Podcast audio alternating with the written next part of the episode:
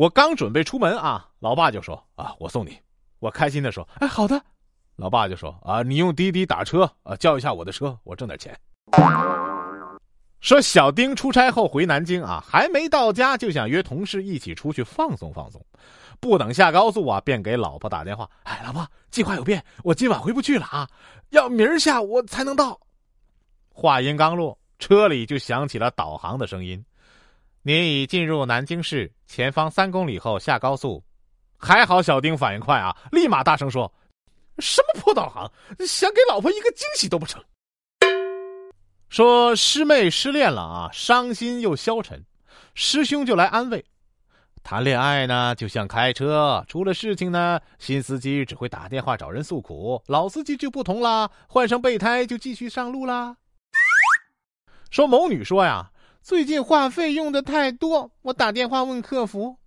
我男朋友一个月只给我三十块钱电话费，请问有没有便宜点的套餐啊？客服淡定的说：“女士你好。”我觉得您应该换的是男朋友。说朋友去相亲啊，对姑娘说：“我没房。”姑娘说：“没事，可以租房。”我没车，没事，坐公交车更环保。我没存款，存款可以攒啊。真的呀？你全都不介意啊？我为什么要介意啊？我又不嫁给你。